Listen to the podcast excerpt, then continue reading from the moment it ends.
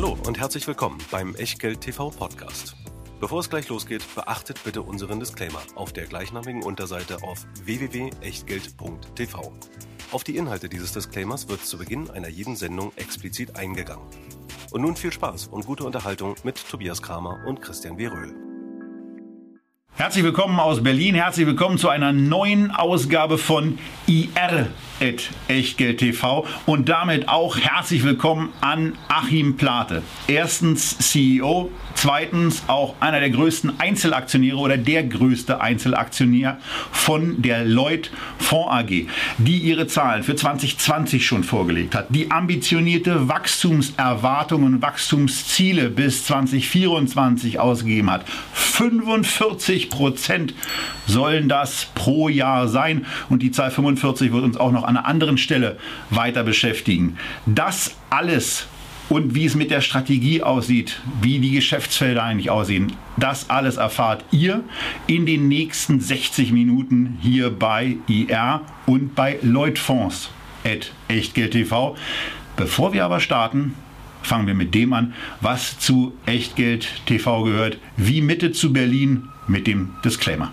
Ja, denn natürlich auch für die Echtgeld-IR-Sendungen gilt natürlich, alles, was wir hier machen, ist keine Aufforderung zum Kauf oder Verkauf von Wertpapieren, ist keine Anlageberatung, Rechtsberatung oder Steuerberatung, sondern wir tun hier Meinungen kund und was ihr aus diesen Meinungen macht oder eben nicht, das ist ganz allein euer Ding und damit natürlich auch euer Risiko. Weder wir noch unser Gast können eine Haftung dafür übernehmen, genauso wenig wie es eine Gewähr gibt für Richtigkeit, Vollständigkeit und Aktualität Qualität der Unterlagen, die es natürlich auch zur heutigen Sendung mit Lloyd Fonds AG in der Echtgeld TV Lounge gibt. www.echtgeld.tv kostenlos anmelden und dann nicht nur die Dokus zu den Sendungen bekommen, sondern natürlich auch die Einladungen zu den Live-Videos und natürlich auch zu den Q&As. Nun aber rein, Lloyd Fonds, Herr Plate, Sie sind für Börsianer, die schon ein bisschen länger dabei sind, ja kein Unbekannter. Eigentlich sind Sie ja Immobilienunternehmer, aber Sie waren auch eine Zeit lang äh, sehr erfolgreich CEO der D&S Europe AG, eines früheren Callcenter-Betreibers, äh, der dann eine flotte Wachstumsstrategie hingelegt hat, von Apex dann gekauft und insofern von der Börse genommen wurde. Und Sie haben sich anschließend wieder ein neues Betätigungsfeld gesucht. Sie haben nämlich einen Vermögensverwalter gegründet. Wie kam es von dort bis heute zu diesem Tag, wo Sie hier stehen als CEO der Lloyd Fonds AG mit einem doch ja sehr diversifizierten Finanzdienstleistungsgeschäftsmodell. Ja, das erkläre ich Ihnen sehr gerne.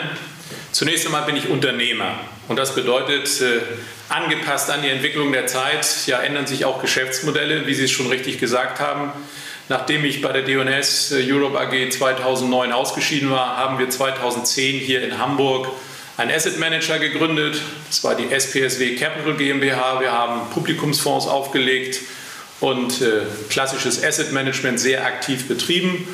Und im Jahre 2018 äh, bin ich dann so richtig hier in der Lloyd Fonds AG heimisch geworden. Ich wurde zunächst Aufsichtsratsvorsitzender, habe hier mit dem damaligen Vorstand die Strategie 2019 Plus zur Neuaufstellung der Lloyd Fonds AG äh, entwickelt und äh, im Aufsichtsrat auch mit begleitet. Ja, und seit dem 01.01.2020 bin ich jetzt CEO und äh, ja, gebe meine ganze Energie, meine ganze Erfahrung in diesem Unternehmen, äh, um es groß zu machen. Und nebenbei bin ich zwischenzeitlich auch der größte Einzelaktionär. So ist die Entwicklung. Ja, jetzt die Sache mit diesem Großmachen, die klingt ja zunächst mal sehr gut. Wenn man in die Historie schaut von Lloyd Fonds an der Börse, da sieht man, das muss schon mal recht groß gewesen sein. Im Mai 2006 stand die Aktie mal bei 63, dann ging es runter bis auf 80 Cent, seitdem schon wieder vervielfacht.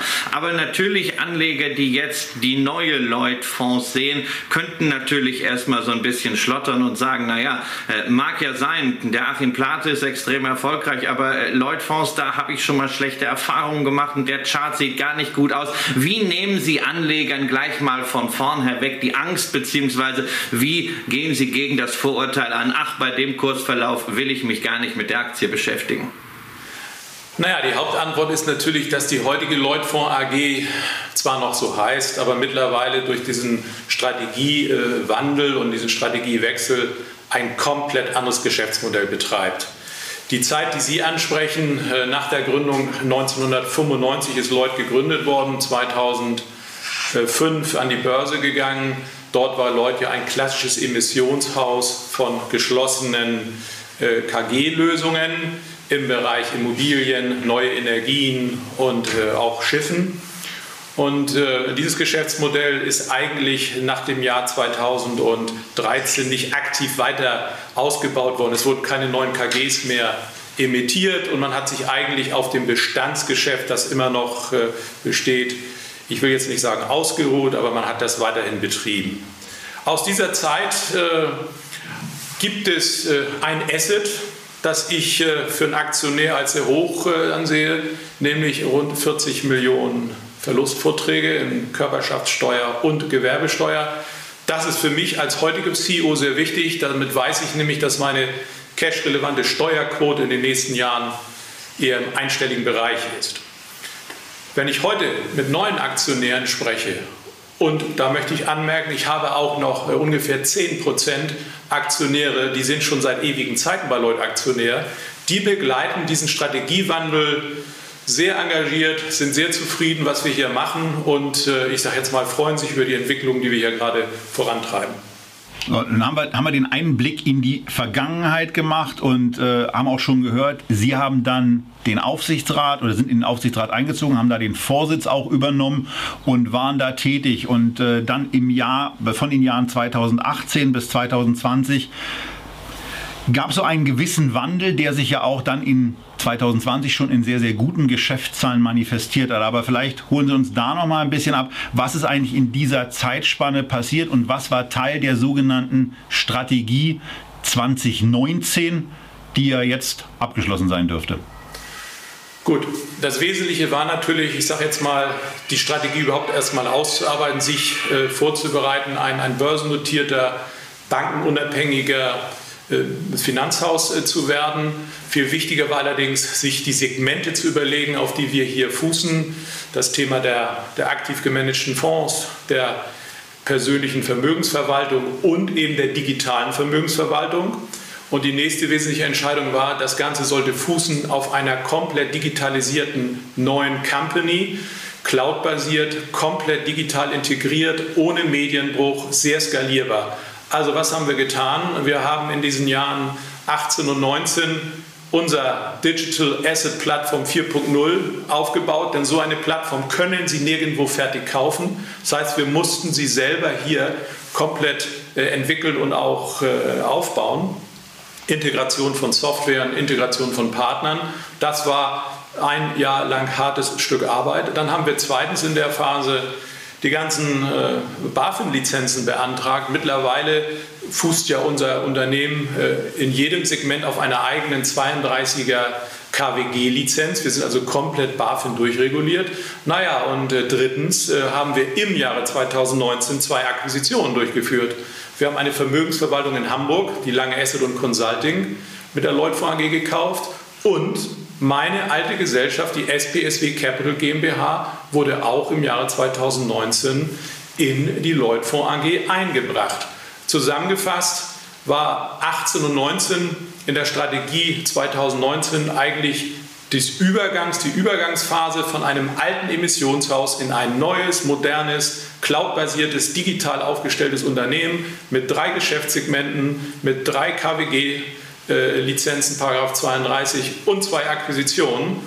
Und so sind wir dann Ende 2019, ich sage jetzt mal grob, äh, bei rund einer Milliarde Assets under Management, wenn auch durch Akquisitionen, äh, an den Start gegangen.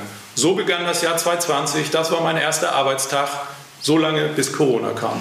ja, aber, aber Corona war ja nicht ihr letzter Arbeitstag, äh, sondern da ging es ja eigentlich erst richtig los. Und jetzt sind wir genau in dem, in, dem, in, dem, in dem Geschäftsbereich drin und vor allen Dingen auch in der Strategie 2023 bis 2025. Ähm, und da geht es ja um die drei Geschäftsfelder, die Sie uns jetzt bitte dann einfach mal vorstellen, dass wir an denen auch noch ein bisschen andocken können und nachfragen können. Und es geht auch um drei Megatrends bei Ihnen, wo man sich bei Ansicht der Präsentation so ein bisschen wie zu Amazon versetzt fühlt, denn es geht um Digitalisierung, es geht um Nachhaltigkeit, es geht um Nutzerzentrierung, also das alles Vokabeln, die auch bei einer Amazon selber vorkommen und die sie jetzt in irgendeiner Form offenbar in den Finanzbereich übertragen wollen. Aber vielleicht zunächst mal ein bisschen eine Einordnung zu der neuen Strategie 23, 25, die ja vor allen Dingen ein Ziel hat, nämlich diese 45. Die Zahl taucht ja im weiteren Verlauf noch ein bisschen auf. 45 Prozent Wachstum zu generieren in den nächsten Jahren in den drei Geschäftsfeldern. Gut, wir haben Corona in der Tat gut überstanden, auch gesundheitlich gut überstanden, ich auch. Aber eins möchte ich noch kurz anmerken, wenn Sie ein, ein neues Geschäftsmodell, eine neue Strategie etablieren und kriegen nach drei Monaten eine Corona-Krise, dann ist das der beste Lackmustest, ob Ihre Strategie richtig ist oder nicht. Und da wir ja nachher auch noch über die Zahlen im Jahre 2020 äh, sprechen, will ich mal sagen, die Strategie hat sich schon im ersten Jahr unter schwierigsten Bedingungen absolut bewährt. Wir haben äh, aufgebaut die drei Segmente, das aktive Fondsmanagement. Dort setzen wir ganz klar auf erfahrene Fondsmanager, die eigenständig die Anlageentscheidung, die Conviction, alles treffen, um Publikumsfonds und auch einen Single Hedge Fonds, den wir auch haben, zu steuern. Dabei reden wir über Rentenfonds, Mischfonds und Aktienfonds.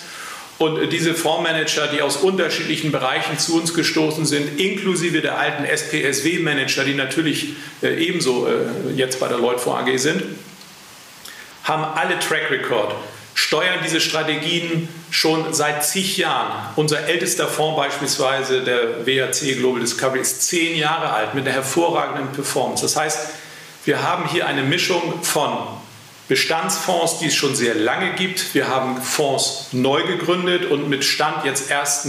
Juni diesen Jahres steuern wir insgesamt acht Publikumsfonds mit unterschiedlichen Strategien, zum Teil als Sustainable Fonds, und alle diese Fonds eint eins. Die Kunden, die diese Fonds zeichnen, finden unsere Fondsmanager genau richtig. Sie finden unseren aktiven, fokussierten Ansatz richtig. Und diese Anleger suchen Alpha. Und das ist im Grunde genommen das, was wir hier auch bieten wollen. Alpha zum entsprechenden Vergleichsmarkt und zu unserer Peer Group. Das gelingt uns sehr gut. Alle unsere Fonds gehören zu den oberen fünf Fonds in ihrer Peer Group und das schon seit Jahren. Wenn ich da mal kurz, wenn ich da mal kurz einhaken darf. Also ähm, das, äh, Sie haben ja gerade ähm, beschrieben, dass Sie also diese neue Plattform aufgebaut haben, Digital Assets 4.0. Das ist für unsere Zuschauer sehr vertraut, weil wir gerade erst eine Sendung gemacht haben über BlackRock, die ja diese Aladdin-Plattform schon immer als Basis hatten und auch da zeigen, ähm, dass Vermögensverwaltung nicht erst seit heute, aber jetzt ganz besonders natürlich ein extrem technologiegetriebenes Geschäft ist. Und jetzt erklären Sie uns auf der anderen Seite also als ein Standbein, ähm, Sie sieben Fonds, die ähm, schon seit längerer Zeit bestehen. Wo ist jetzt da der äh, besondere Nutzen dieser digitalen Plattform? Das wäre Teil 1 und Teil 2. Was ist wirklich das Spezielle an diesem Geschäft, außer dass Sie Fonds haben, die relativ hohe Kosten haben, also wie der Hidden Champion mit, mit einer Total Expense Ratio von 1,9 Prozent plus nochmal Erfolgsbeteiligung. Was ist da jetzt mal aus Produktsicht das wirklich Besondere, auch der Vorteil, den Sie gegenüber Kunden kommunizieren können, um dann die Assets weiter zu steigern? Also zur ersten Frage, wie nutzen wir die Digital Asset Plattform in diesem Segment der Lloyd Fonds? Der gesamte Prozess, der gesamte Handel, die gesamte äh, Prozesskette läuft ohne Medienbruch, ausgehend vom Fondsmanager. Er kann also selber den Handel durchführen, er kann äh, unser Handelsdesk nutzen und äh, das sozusagen äh, die Prozessunterstützung. Viel wichtiger ist aber, dass der Fondsmanager heute mit einer immensen Fülle von Daten beaufschlagt wird, die er sortieren muss, um seine Anlageentscheidung jeden Tag wieder auf Einzeltitelbasis treffen zu können.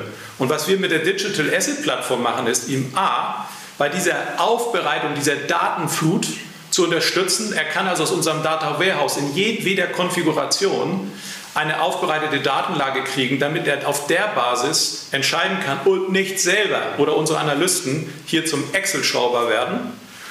Und zweitens haben wir natürlich auch den Vorteil, da wir 12.000 Publikumsfonds allein in unserer Datenbank über 20 Jahre jetzt datentechnisch drin haben, dass wir natürlich auch äh, Wettbewerbsfonds sehr sauber analysieren können, weil wir dort auch Veränderungen drin sehen. Das heißt, wir haben eine sehr hohe Transparenz in Bezug auf, auf die Datenlage, auf die, auf die Marktlage, aber insbesondere auf, auf die Unternehmen. Für alle Aktien, die wir so in unseren Fonds anlegen, haben wir jetzt seit 2000 G&V, Bilanz, Cashflow auf Quartalsbasis in unserer Datenbank und können jegliche Auswertung daraus generieren. Wichtig ist aber, dass in diesem Segment am Ende der Fondsmanager der Entscheider ist. Ohne Vorgaben, ohne was. Und das ist das, was unsere Kunden lieben in diesem Segment. Sie kennen diese Fondsmanager, es gibt auch bei vielen Kunden einen, einen, einen, engen Austausch.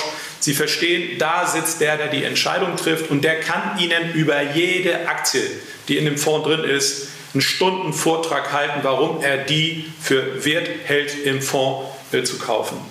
Und zu den Gebühren, die Sie ansprechen, auf diese leidige Diskussion lasse ich mich überhaupt nicht ein. Wissen Sie, dieses ETF-Geschraube äh, ist nicht unser Ding. Bei den Fonds, Maxi Thaler, da sprechen Sie den EHC an, 70 Prozent im, im letzten Jahr an Performance. Ganz ehrlich, was interessieren denn da 2 Prozent äh, Fondsgebühren?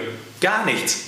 Also, wenn Sie dauerhaft Outperformance liefern, Alpha liefern, dann lassen wir uns auf diese leidige Diskussion nicht ein. Und die Investoren, die bei uns das Wachstum ja auch mit generieren, sehen das ganz genauso. Also wir haben, weisen da ja auch im Rahmen dieser Sendung hin. Wir hatten letztens eine Sendung zu ausgewählten, aktiv gemanagten Fonds, dass am Ende immer entscheidend ist, äh, wie denn die Performance nach Kosten aussieht. Und wenn die kontinuierlich besser ist als bei entsprechenden Indizes, dann sind solche Fonds natürlich Allokationsüberlegungen. Wir haben da auch einiges zu vorgestellt hier. Ähm, und dieses Selbstbewusstsein sollte ja auch einen Fondsmanager auszeichnen. Nur wogegen wir ja auch immer etwas haben. Und da sind wir sicherlich auf einer Seite sind diese Indexschmuser, äh, ähm, die eben nur versuchen, irgendwie einen Index nachzubilden und dann äh, am Ende doch äh, etwas schlechter rauskommen wegen der Kosten. Ähm, das sind Produkte, die eigentlich nicht mehr in die Zeit passen. Deswegen haben sie sich ja auch die eine oder andere Nische rausgesucht, äh, wie zum Beispiel im Rentenbereich, wie den Green Dividend Fonds, über den wir alleine wahrscheinlich äh, am besten mit dem Fondsmanager zusammen äh, mal eine halbe Stunde reden könnten. Ähm, eine Sache zu diesem Geschäftsmodell Geschäftsmodell, weil wir haben ja noch so viele Sachen, aber das muss ich noch loswerden. Ähm, ich habe den Eindruck, dass alle ihre Fonds, wenn ich so durchgegangen sind, gemeinsam mit der Universalinvestment äh, aufgelegt worden sind, die ja nun als äh, ähm, Partner für äh, Fondsboutiquen und, und unabhängige Asset Manager einen sehr, sehr langen Track Record hat, sehr, sehr erfolgreich ist. Dennoch ähm, sehen Sie da ähm, vielleicht ein Klumpenrisiko, sich so an einen Partner ähm, ja, zu binden, beziehungsweise spielt spielt das bei Ihnen auch eine Überlegung, mal eine eigene Kapitalverwaltungsgesellschaft aufzumachen, wenn Sie dann noch größer werden, um ganz einfach die Wertschöpfungskette und damit auch die Gewinnmöglichkeiten für den Aktionär zu verlängern? Oder sagen Sie, nee, diese Technik, die kann die Universal und die können eventuell auch andere Master KVGs so gut, das brauchen wir nicht auch noch?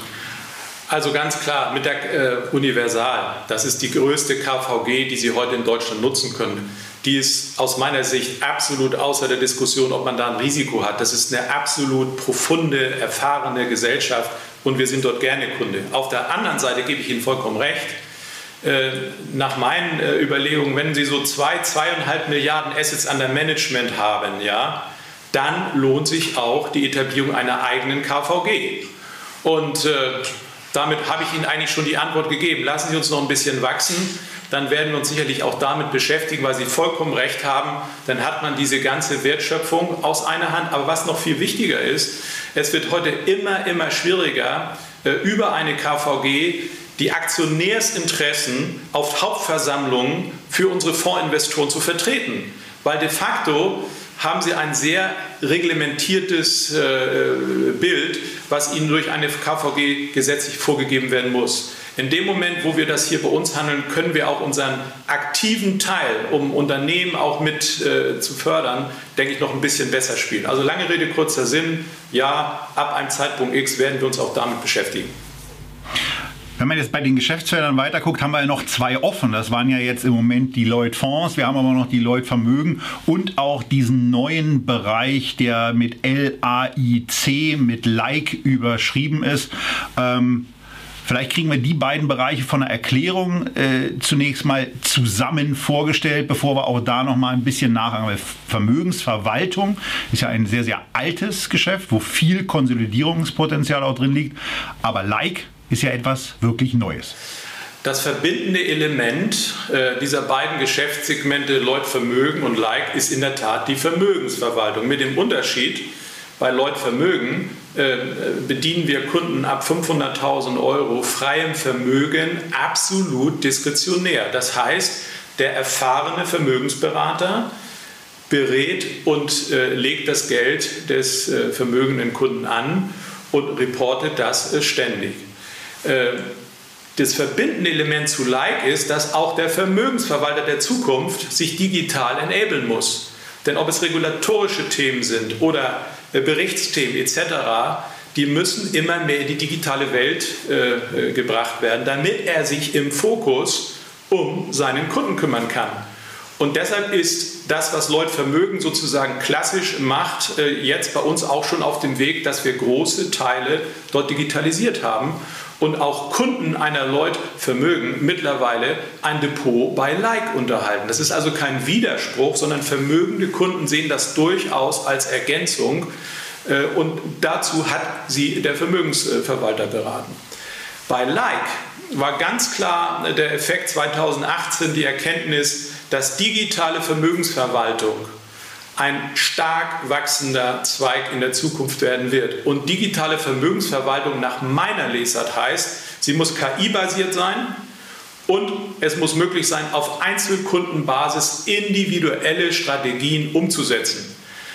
Ich sage also, eine digitale Vermögensverwaltung, die ETF-Musterstrategien auf viele gleichgeartete Kunden verteilt, ist gestern KI-basiert, individuell, Aufnahme der Wünsche des Kunden in jeder Hinsicht und die individuell umzusetzen und das mit einem selbstlernenden KI-Algorithmus, das war unser Ziel und das konnten wir umsetzen.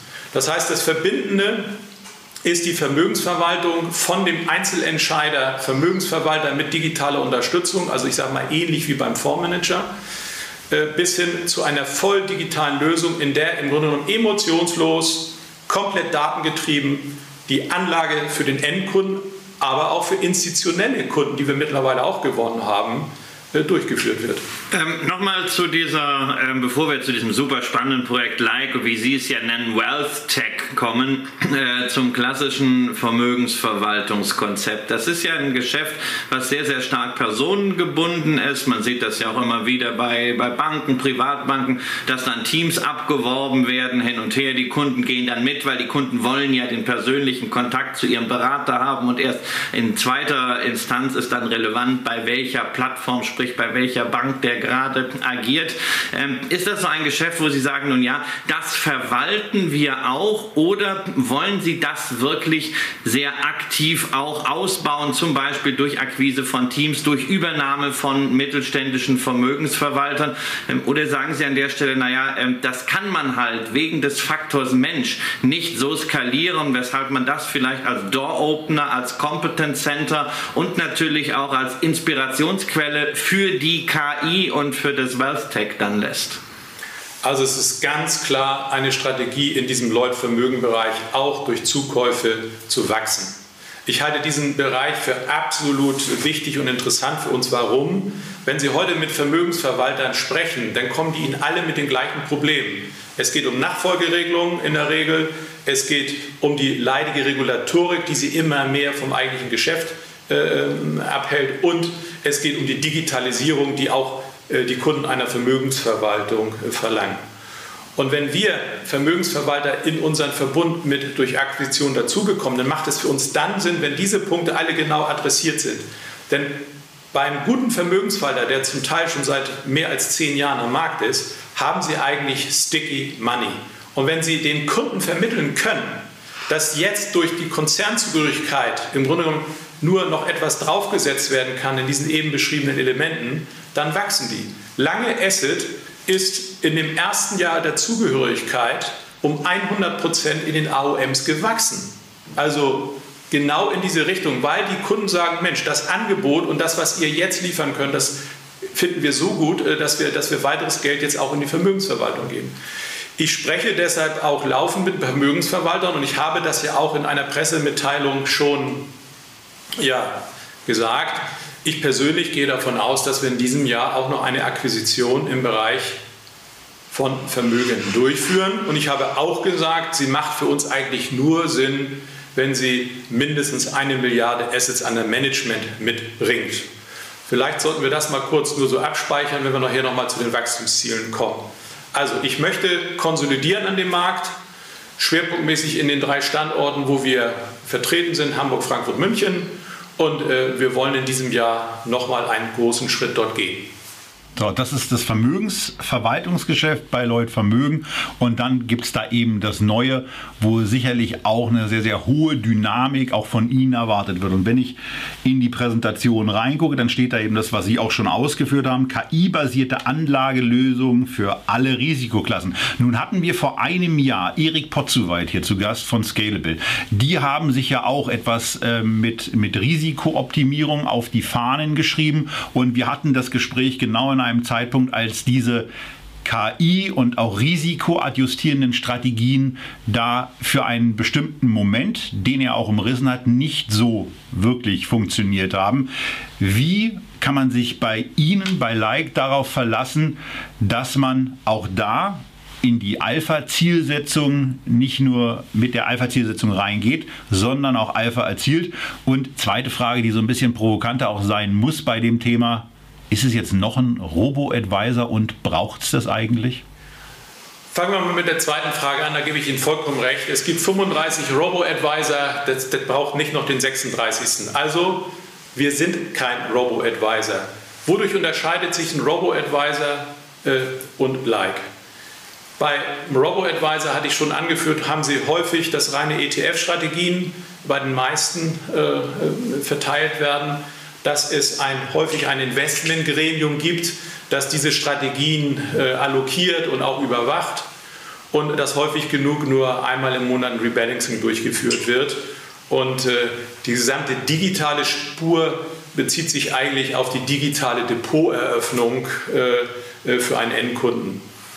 Bei uns ist es so, dass unser Universum, das wir nutzen, wir nutzen im Moment 12.000 Publikumsfonds global, wir nutzen 1500 ETFs global und wir nutzen im Moment 5000 Einzelaktien. Und wenn wir einen privaten äh, Endkunden bei uns bedienen, in einer Produktpalette, die über ein Individualdepot, über Mischfonds, über die Fondsrente, über einen Sparplan viel breiter aufgelegt ist, dann allokieren wir aus dem äh, Universum Publikumsfonds, ETFs und auch Derivate zur Absicherung für diesen Endkunden. Wenn wir einen institutionellen Kunden bedienen, also die Eigenanlage beispielsweise einer Volksbank oder einer Sparkasse, dort äh, allokieren wir direkt KI-basiert Aktien. Der große Unterschied ist also das Universum, das große Unterschied ist, der große Unterschied ist äh, die Individualität, aber der große Unterschied ist, der Satz bei Like ist Portfolio Management, Risikomanagement. Wir sind nicht angetreten mit dem Ziel, Alpha primär zu generieren. Wir sind angetreten, Risiken zu managen, Risiken abzusichern. Und dann werden sie nämlich äh, Outperformance am Markt von alleine äh, generieren. Warum? Wenn Sie die großen Einschläge, wenn Sie große Drawdowns, wenn Sie auch die Volatilitäten im Griff haben, dann werden Sie auf lange Sicht den Markt deutlich outperformen. Das ist unsere Strategie. Und die Kombination KI-basierte Allokation mit KI-basiertem Risikomanagement das ist unser USP.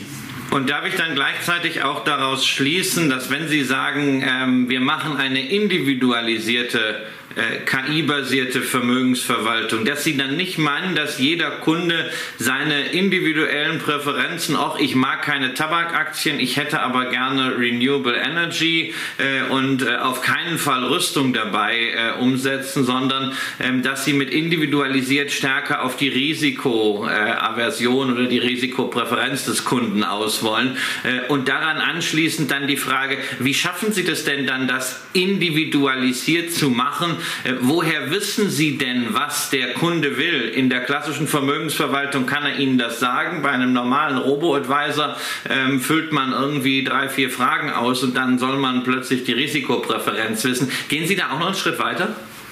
Also erstmal diese ersten Punkte, die Sie ansprachen. Wollen Sie nachhaltig teilweise oder komplett nachhaltig investieren? Wollen Sie bestimmte Branchen ausschließen? Wollen Sie bestimmte Regionen ausschließen?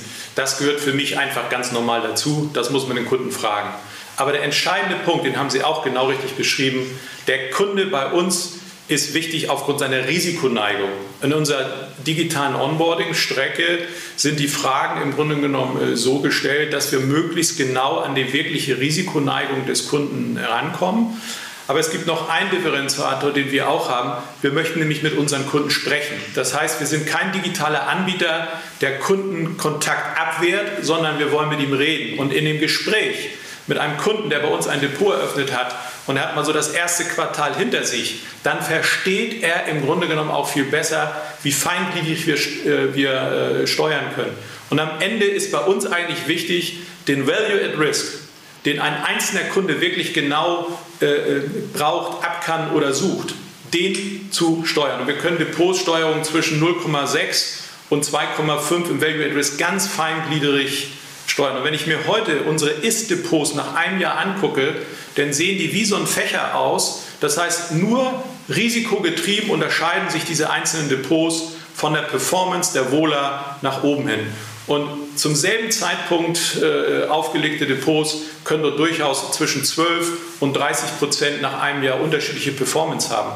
Sicherlich habe ich mit 30 Prozent äh, auch, auch Alpha generiert, aber eigentlich haben wir auch für den Kunden seiner Risikopräferenz und Neigung genau sein Depot gesteuert und in den letzten zwölf Monaten sind dadurch auch 30% Performance rausgekommen. So, da haben wir ja eigentlich schon wieder ein Thema für eine eigene Sendung. Ja, Erik Potzowait äh, von Scalable weiß, wovon ich spreche. Ähm, ja. Natürlich könnten wir Value at Risk, äh, ähm, hochspannendes Thema äh, und überhaupt der ganze Ansatz der Vermögensverwaltung. Ähm, Ihr Vorteil ist ja auch, dass äh, man das auf der Website schon mal nachvollziehen kann. Da gibt es ja auch so ein paar Live-Depots ähm, zu, zum Like. Also da über diese Details könnten wir auch noch reingehen, aber wir wollen ja heute heute weniger über den Inhalt nur sprechen, sondern vor allen Dingen über das Gesamtkonstrukt, die, die gesamte Firma, die Sie da erschaffen haben. Und wir haben jetzt verschiedene Produkte natürlich äh, uns äh, gemeinsam angeschaut, die Sie haben, die, die drei verschiedenen Säulen.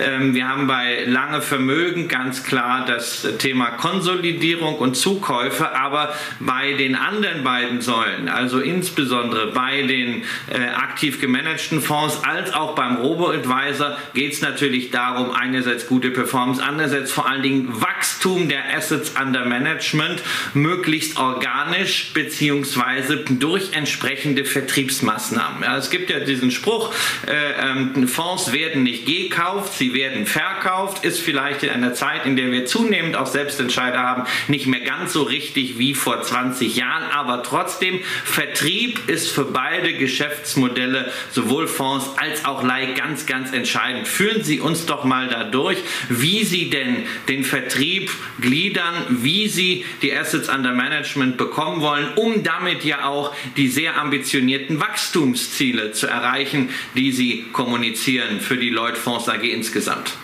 Wenn Sie heute so eine Company neu aufbauen, dann machen Sie auch als nächstes sofort die Vertriebsstrategie. Das ist auch, äh, ich sage jetzt mal kein Hexenwerk. Äh, vier Vertriebswege, da kommt eigentlich jeder drauf. Die Kunst ist, die auch wirklich mit Leben zu füllen. Der erste Vertriebsweg, den man in unserer Branche braucht, ist der Direktvertrieb. Angestellte, erfahrene Vertriebler mit Backoffice auf unsere drei Standorte verteilt, die unterstützt von Salesforce und allen anderen digitalen äh, Elementen, die wir haben, klassischen Vertrieb machen. Das heißt Termine, Besuche, dranbleiben, Kontakt halten und so weiter. Äh, über so einen Weg sind wir in der Lage, im Moment mit der Vertriebsmannschaft, die wir haben, um und bei 300 Millionen Euro neue Assets pro Jahr zu akquirieren. Der zweite Weg ist der Partnervertrieb. Beim Partnervertrieb äh, müssen wir jetzt ein bisschen unterscheiden.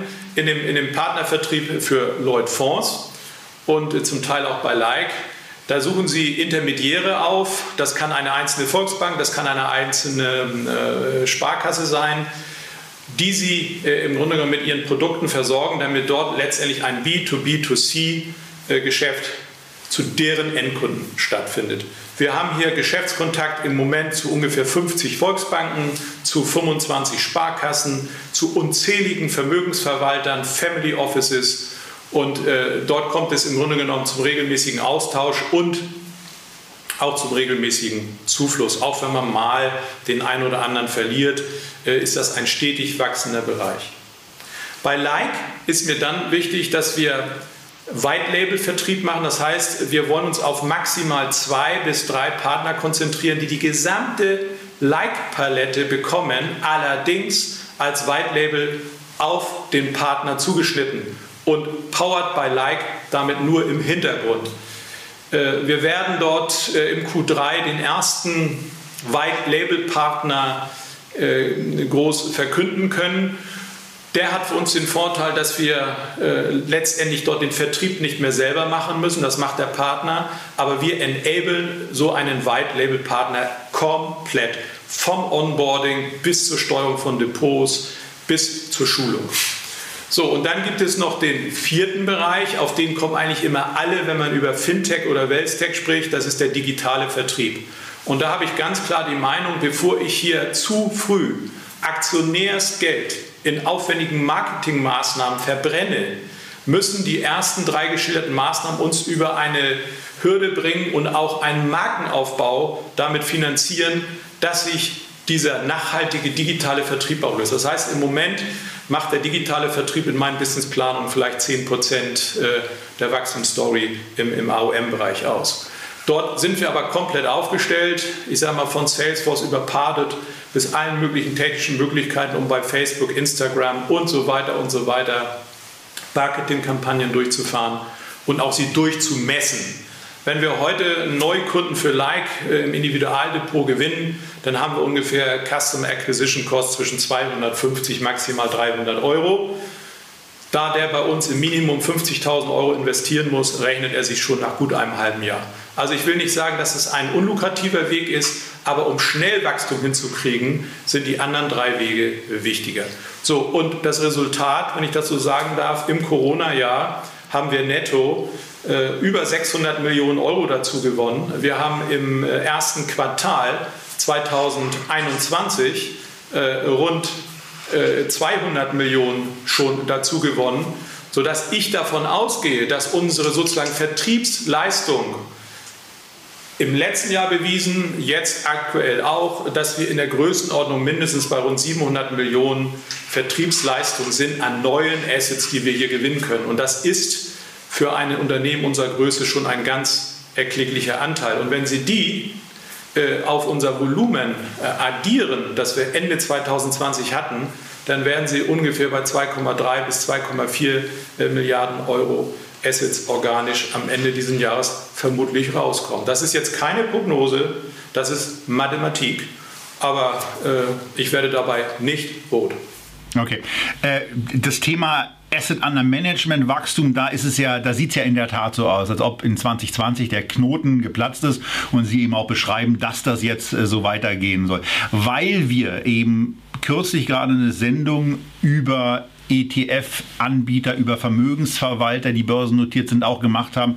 Eine Nachfrage zum Thema, wie die Allokation eigentlich ist, weil bei einem Vermögensverwalter besteht ja immer das Risiko, dass eine, ein, ein Crash, der äh, von bestimmten Autoren seit zehn Jahren herbeigeschrieben wird und immer nicht kommt und möglicherweise ja doch dann irgendwann mal stattfindet und vielleicht auch so stattfindet, dass die Assets eine ganze Weile niedriger bleiben. Wie sind da Ihre Assets verteilt zwischen Aktien- und Rentenniveau, sodass man auch so ein bisschen für sich selber extrapolieren kann, wie sich eine Ertragssituation entwickeln könnte, wenn die Marktbedingungen sich verschlechtern. Und Frage 2, weil dann gehen wir schon mal so ein bisschen auf die Zahlen ein.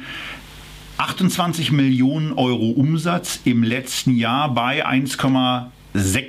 1,66 Milliarden Euro Assets under Management. Das sind 1,7 Prozent. Und da rufe ich auch nochmal allen Zuschauern zu.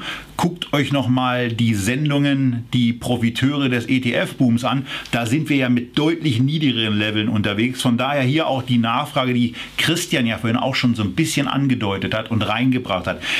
1,7 Prozent, ist das etwas, woran Sie nachhaltig glauben oder wird diese dieser prozentuale ähm, Auswurf dann quasi als Umsatz, wird der tendenziell sinken.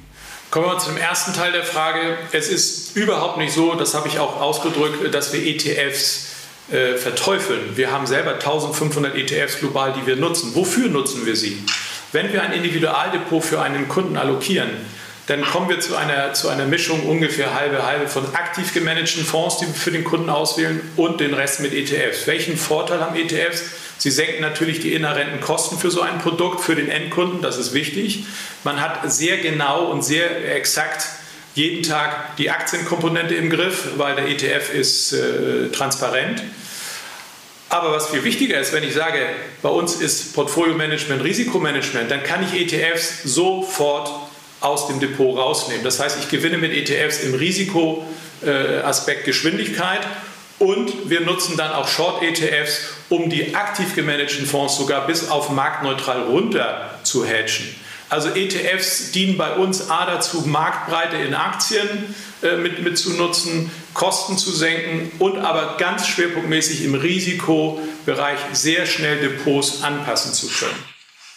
Ähm, das das nochmal äh, zu der Nutzung von, von, von, ET, von ETFs. So, und der zweite Teil Ihrer Frage diente ja dazu, wie nachhaltig ist denn Ihre Provisionserlöse mit über 1%? Als ich diese Firma konzipiert habe, war das Ziel, die Strategien, die Segmente und das Angebot so zu konzipieren, dass wir uns ablösen können von diesem typischen Margendruck.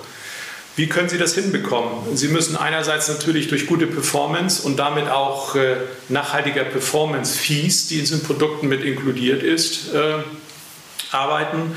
Und sie müssten aber auch äh, Vertriebswege finden, wo schlicht und einfach ihre Vertriebsaufwendungen äh, geringer werden.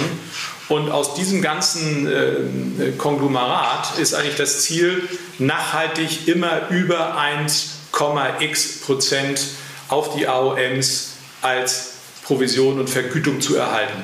Nehmen wir mal ein Beispiel. Ein aktiv gemanagter Fonds wie der WHC Global Discovery, 2010 gegründet existiert seit exakt zehn Jahren, hat eine Netto-Performance nach Kosten von äh, 10,5 Prozent dem Anleger pro Anno gebracht.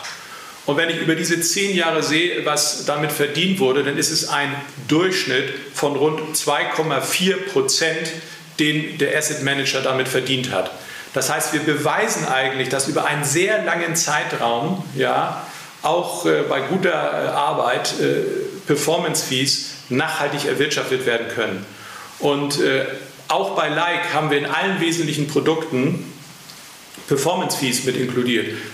Auch wenn es KI gesteuert ist, ist auch da der Kunde bereit, zusätzliche Fees für Performance zu bezahlen.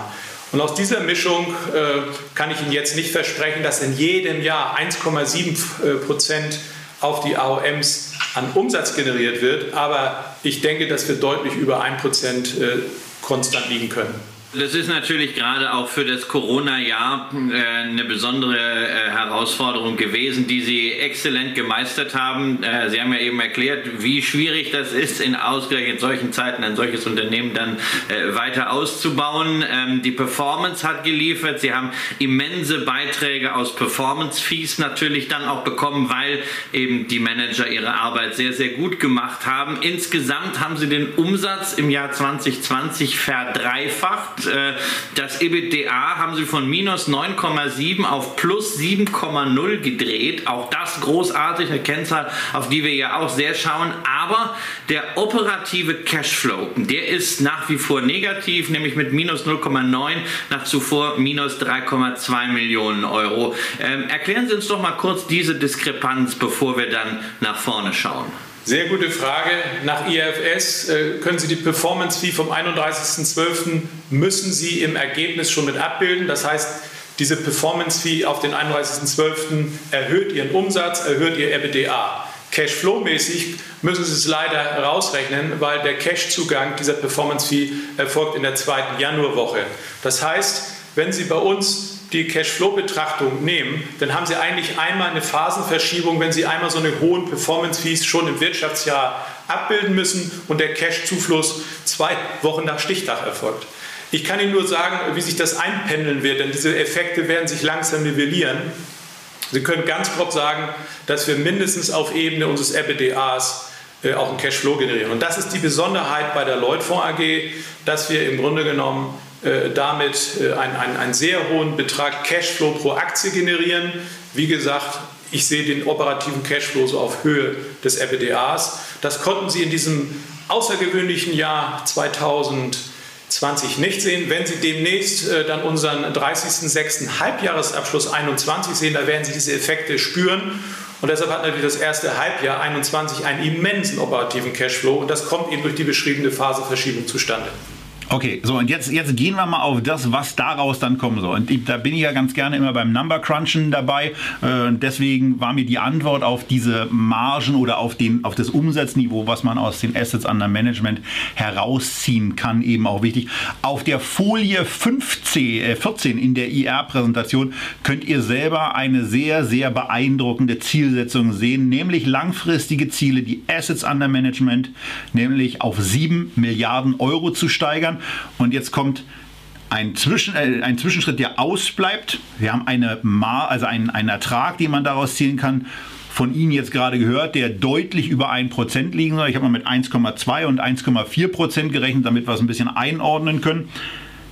Bei 1,2 würde das im Jahr 2024 84 Millionen Euro Umsatz bedeuten, bei 1,498 und bei einer 45-prozentigen EBITDA-Marge liegen wir dann, wenn ich das einfach nur anwende, was Sie sich da reinschreiben, bei 37,8 Millionen Euro EBITDA auf der einen und bei 44,1 Millionen EBITDA auf der anderen Seite. Das klingt schon sehr, sehr ordentlich. Es klingt auch sehr ambitioniert. Habe ich falsch gerechnet oder sind das, wenn ich das so übertrage, in der Tat die Ziele, von denen ich ausgehen darf als Aktionär, dass Sie sie haben und eben Ihr Bestmögliches versuchen, diese zu erreichen oder sogar zu übertreffen? Also eins und das ist heute auch hier alles sehr stark reguliert. Es gibt eine offizielle Guidance, die sagt, wir wollen 7 Milliarden erreichen bei 45 Prozent EBITDA-Marge. Und äh, wenn Sie dann die äh, qualifizierten Analystenberichte nehmen, die wir von, von insgesamt vier Analysten haben, und gucken mal an, wie die unseren Case bis 24, 25 modelliert haben, da sage ich Ihnen, da kommen Sie in die Bereiche rein, die Sie hier gerade zitiert haben. Also äh, sagen wir, das passt eigentlich schon äh, ganz gut. Unsere Guidance bezieht sich auf AOM und EBITDA-Marge. Die Ableitung daraus muss jeder Aktionär für sich machen und er sieht ja jetzt, wie wir, ich meine, wir haben im letzten Jahr, im ersten Jahr 26,5 Prozent äh, EBITDA-Marge auf unseren Nettoumsatz gemacht. Und äh, es wird wahrscheinlich kein Geheimnis sein, dass wir in diesem Jahr äh, sag mal, sicherlich eine, eine, eine 3 vom Komma haben werden äh, in der RBDA. Ja, für, für, mich ist es genau, also Entschuldigung, dass ich reingehe, für mich ist da genau dieser Punkt eben wichtig. Also ich habe ich hab drei Zahlen jetzt gehört, die 7 Milliarden, die EBITDA-Marge von 45 Prozent und eben auch von Ihnen diese, arbeiten wir mal lieber mit den 1,2, ähm, das ist immer noch spürbar über der 1 und das ist auch in dem Vergleich, den wir in der äh, ETF-Boom-Sendung, äh, Vermögensverwalter-Sendung gemacht haben, eben immer auch noch deutlich mehr als die anderen und die auch deutlich größeren äh, und schwerer kapitalisierten Gesellschaften schaffen. Also von daher, das ist, das ist natürlich äh, sehr, sehr beeindruckend. Aber äh, ich gucke mir genau diese Zahlen immer mal sehr, sehr genau an. Und ich weiß ja, dass wir auch ähm, im weiteren Verlauf des Jahres und hoffentlich auch danach noch weitere Gespräche haben werden. Und das wird eben etwas sein. Diese 45 Prozent, sowohl beim Wachstum als auch bei der EBITDA-Marge, die sind jetzt so fest in meinem Hirn reingetackert, dass ich da schon immer wieder nachfragen will und werde. Und es wird mir eine Freude sein, Ihnen die Erreichung der 45 Prozent vielleicht auch schon ein bisschen früher äh, hier berichten zu können. Nehmen wir auch. Ähm, ich möchte aber noch mal jetzt mal die Zahlen ein bisschen zerlegen, denn wir haben heute in Ihrem Interview, habe ich schon äh, im Grunde genommen für den aufmerksamen Zuhörer zwei weitere Zahlen genannt, nämlich wenn man unsere Vertriebsleistung des Vorjahres in diesem Jahr unterstellt, dann kommt man nach Adam Riese in der Größenordnung von 2,4 Milliarden raus. Zweitens habe ich gesagt, wir möchten einen Vermögensverwalter kaufen, der mindestens eine Milliarde Assets under Management mit dazu bringt. Das bedeutet nach Adam Riese, das wären um und bei dreieinhalb Milliarden, wenn das so käme. Und das wiederum wäre exakt schon mal die Hälfte der Guidance, für die man ja dann noch drei Jahre lang Zeit hat. Das heißt, diese Zahl, die seit 2018 immer wieder wiederholt wird, würde ich dann sagen, nach äh, vier Jahren, also 19, 20, 21, wenn wir Ende 21 die Hälfte dieser Zahl erreicht haben, dann wird sie visibler. Und deshalb fällt es mir auch so einfach, sie andauernd zu wiederholen. Und bei der EBITDA-Marge werden wir ja sehen, wo wir am 30.06. Äh, jetzt stehen. Und das wird eine deutlich, davon gehe ich aus, bessere Marge sein. Warum? Weil Sie sprachen ja die Provisionserlöse an. Im Q1 haben wir auf einen Mischfonds wiederum 3,3 Millionen Provisionserlöse vereinnahmt. Und wenn ich äh, schaue, wie unsere Fonds äh, aussehen, die jetzt zum 30.06. abrechnen, da reden wir über eine Größenordnung von ungefähr 5 Millionen Euro Performance Fee, die dort im Moment in den Fondsreports zurückgestellt ist. Das wären zusammen schon über 8 Millionen bis zum 30.06. Und jetzt spüren Sie, warum ich doch sehr positiv bin, ähm, dass, dass unsere EBITDA-Marge sich entwickelt. Also jetzt haben wir sehr, sehr viel über Wachstum gesprochen und wenn man das mal hier äh, auf die einzelne Aktie umlegt, dann kommen wir ja irgendwie mit, mit den Zahlen, äh, ähm, die Kollege Kramer äh, eben mal in den Raum geworfen hat, so für 2024, 2025 auf um die 4 Euro EBITDA je Aktie. Kann sich jeder ausrechnen, was das dann so für eine äh, Forward-Bewertung wäre. Aber wir haben natürlich auch gelernt, Wachstum kostet Geld und wir sehen das ja auch bei, ich weiß, Sie mögen den Begriff Robo-Advisor nicht, aber davon sind ja einige im Venture Capital Bereich nachvollziehbar. Ähm, die haben Finanzierungsrunden dreistellig. So, und wir haben gerade schon mal über ähm, das Thema äh, je Aktie gesprochen. Ähm, was ist denn jetzt eigentlich mit dem Kapital für diesen Wachstumskurs? Sie wollen was kaufen. Muss ich als Aktionär damit rechnen, dass ich in den nächsten Jahren von Ihnen häufiger zur Kasse gebeten werde mit Kapitalerhöhungen, eventuell ähm, vielleicht Kapitalerhöhungen mit anderen durchgeführt werden, wo ich gar nicht dabei sein darf, nämlich also mit Ausschluss des Bezugsrechts? Oder haben Sie vor, in erheblichem Umfang Schulden aufzunehmen? Oder glauben Sie wirklich, dass sich dieses Wachstum allein aus dem Cashflow, der generiert wird, durch Ihr Geschäftsmodell finanzieren lässt? Aus allem etwas. Durch den operativen Cashflow haben wir natürlich einen ordentlichen äh, Cash-Zugang. Immer noch dran denken, das geht bis runter, weil wir diese Verlustvorträge aus der steuerlichen Situation haben. Das ist ein wichtiges Element. Wenn wir eine Akquisition machen, würde man sicherlich einen Teil des Kaufpreises in Aktien bezahlen im Rahmen einer Sachkapitalerhöhung. Das ist ein, sicherlich ein zweiter Schritt. Damit würde ein Aktionär auf den ersten Blick verwässern. Aber ich kann Ihnen versprechen, äh, wie das konzipiert ist, dass Akquisitionen, für die wir Aktien bilden, accretive sind. Also im Grunde genommen keinen negativen Effekt auf das Ergebnis pro Aktie dann insgesamt zur Folge haben werden. Aber ich lese ja auch aufmerksam, wie toll Fintech-Runden laufen und ich habe ja einen Fintech, ich habe Like. Dieses Like ist komplett organisch aus eigenen Mitteln der Leutfonds AG ohne eine einzige dezidierte Kapitalrunde bisher aufgebaut worden. Und deshalb haben wir uns entschieden, äh, jetzt äh, Investoren anzusprechen für dieses WealthStack Like, um auf der Like-Ebene äh, zu investieren. Wir haben das auch nach außen gegeben. Ich sehe da im Minimum jetzt eine Bewertungsbasis von 50 Millionen nur isoliert für Like. Und äh, da wir auch dort innovativ weiterarbeiten, erfolgt diese Beteiligungsrunde in Form eines Like-Token 21, wie wir es nennen. Das heißt, wir tokenisieren tatsächlich Anteile der Like Capital GmbH, um damit Investoren äh, für Like zu gewinnen und einen äh, mittleren äh, Millionenbetrag für das weitere Wachstum äh, zu generieren. Das heißt, ich möchte ganz bewusst, dass wir dort oben die Aktie mit den normalen Mechanismen, wie man uns als Gesamtkonzern sieht, voranbringen. Aber ich habe da unten mit der Like ein, ein, ein Wealth Stack geschaffen Und dort möchte ich auch Bewertungsmaßstäbe, da möchte ich auch Finanzierungsthemen spielen, wie es ein isolierter Fintech macht. Und äh, das wird sicherlich Auswirkungen auf die Bewertung der Leutfonds-Aktie haben. Da bin ich mir ziemlich sicher. Merken Sie was, jetzt haben wir schon die dritte äh, Sendung für die Zukunft geplant. Wir müssen über Ihre Fonds sprechen. Wir müssen natürlich über Like sprechen, was genau drin ist, was die Strategien sind und natürlich jetzt über dieses Token-Offering.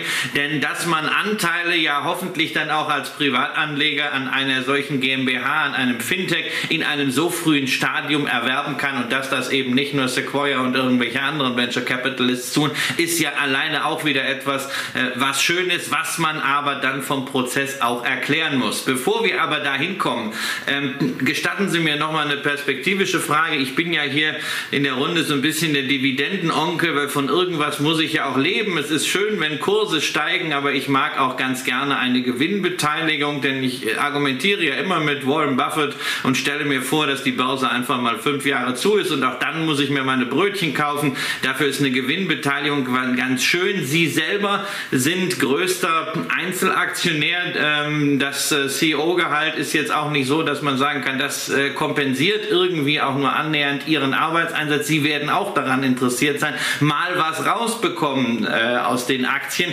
Wie sieht es denn aus? Ist da schon eine Planung, ab wann Sie glauben, dass die Aktionären auch etwas zurückgeben können in Form von Gewinnbeteiligungen, also Dividenden? Dividenden. Da gebe ich Ihnen vollkommen recht. Ich als größter Einzelaktionär hätte auch liebend gern eine Dividende auf meine Aktien. Äh, sehr gerne. Aber äh, ich weiß umso mehr, dass wir uns noch in einer Phase befinden, ja, wo ich bestimmt noch dieses und das nächstes Jahr brauche, um die Kraft dieser Gesellschaft auch entfalten zu können. Wir sind äh, dividendenfähig, äh, denn wenn wir von Ver Ver Verlustvorträgen sprechen, ist ja die Frage, ist denn die Leutfonds AG überhaupt dividendenfähig? Das ist sie ab dem 30.06. Also wir sind bilanziell gesehen dazu in der Lage. Und ich mache jetzt hier keine Versprechung, wann es die erste Dividende gibt. Aber ich gebe Ihnen vollkommen recht, ein Asset Manager mit so einer Cashflow-Generierung wie wir muss dann auch ab einem Zeitpunkt X die Aktionäre in Form von Dividendenzahlungen beteiligen. Und ich sage jetzt mal zumindest ich würde mich wundern, wenn das nicht im Zeitrahmen der Strategie 2023 und 2024 auch passiert. Und davon gehe ich heute mal aus.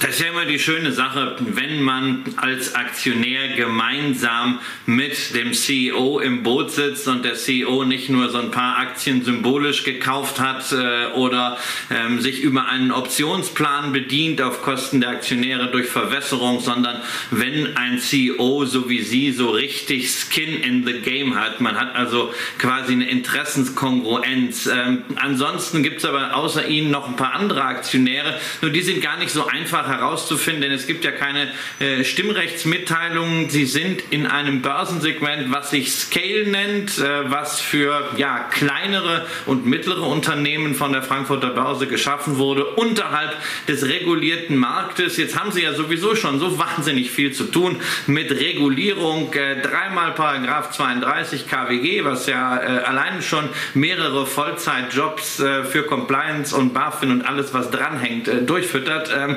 Frage, wäre es dann nicht auch an der Zeit und ein logisches Element der Strategie, irgendwann zu sagen, gerade als regulierter Asset Manager, als reguliertes Wealth Tech wollen wir mal eine Stufe höher gehen, Segmentwechsel, Upgrade der Börsennotiz, um damit dann auch mal andere Investoren ansprechen zu können? Auch das ist auf der Agenda und es ist immer die Frage, wann ist der richtige Zeitpunkt. Ich denke, dass wir auch als Scale-Segment-Unternehmen äh, äh, Governance-Themen und, und äh, Dinge, die eigentlich schon in den Prime Standard reingehören, hier beherzigen. Also wir leben dieses Segment schon, aber im Moment ist, wenn ich hier abarbeite, was wichtig ist, dann ist in, eigentlich in der Strategie 23, äh, 25 dieses Thema war nicht äh, priorisiert gleich für den Anfang. Aber irgendwann wird uns das auch natürlich äh, beschäftigen. Also es ist nicht äh, ausgeschlossen. Aber ich will Ihnen noch mal sagen, weil Sie es ja so deutlich ansprachen, Anfang 2018, also exakt vor etwas über drei Jahren, also noch bei der alten Leute, hatte diese Gesellschaft eine Marketkapitalisierung von 21 Millionen Euro. Und trotz der Kapitalmaßnahmen, die wir zum Wachstum und zum Zukauf der Unternehmen äh, getätigt haben, haben wir heute drei Jahre danach eine Marktkapitalisierung von 110 Millionen Euro. Und damit sind wir aber immer noch ein Small Cap. Ja? Und also arbeiten wir mal weiter.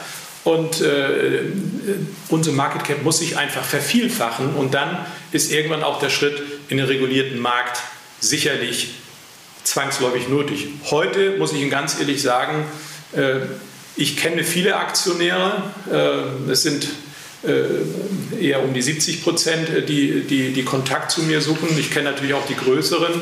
Und im Moment ist die Liquidität in unserer Aktie und auch wie die Aktie so sich entwickelt, finde ich in Ordnung.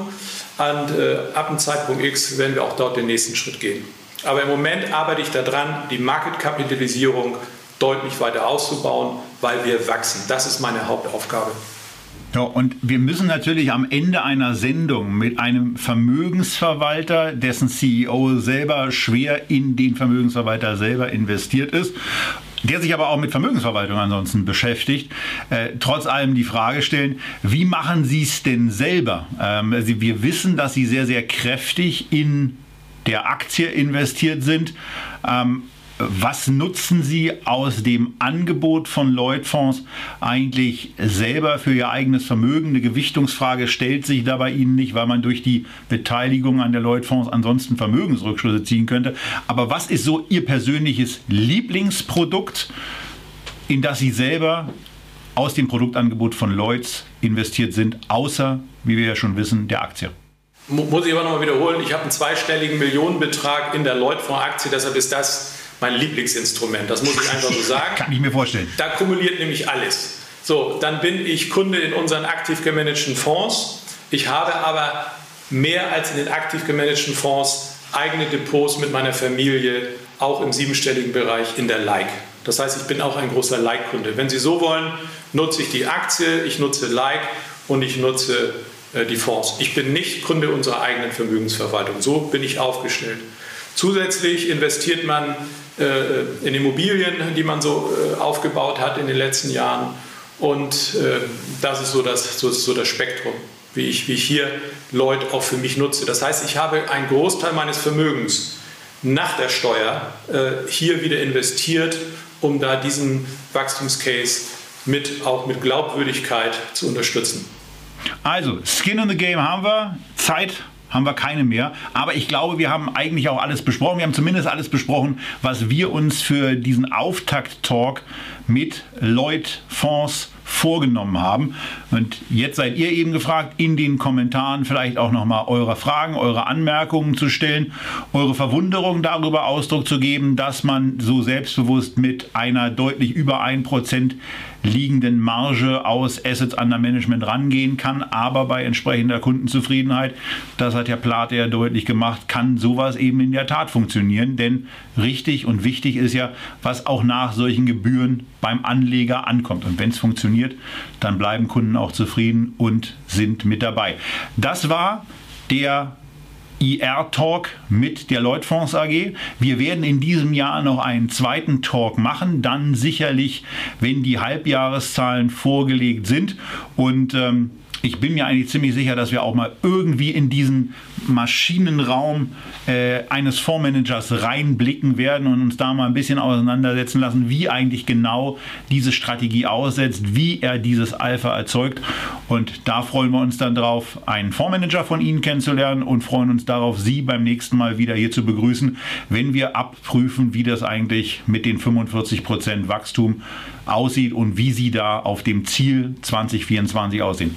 Vielen Dank aus Berlin nach Hamburg und natürlich auch an die entsprechend angeschlossenen Geräte bei euch zu Hause oder unterwegs, wo immer ihr uns guckt oder an die Podcast-Zuhörer, wo ihr uns hört. Wir freuen uns auf euren Like und zwar den Like mit IKE geschrieben und freuen uns darauf, euch beim nächsten ER-Talk oder bei der nächsten Echtgeld TV-Sendung wiederzusehen. Tschüss aus Berlin.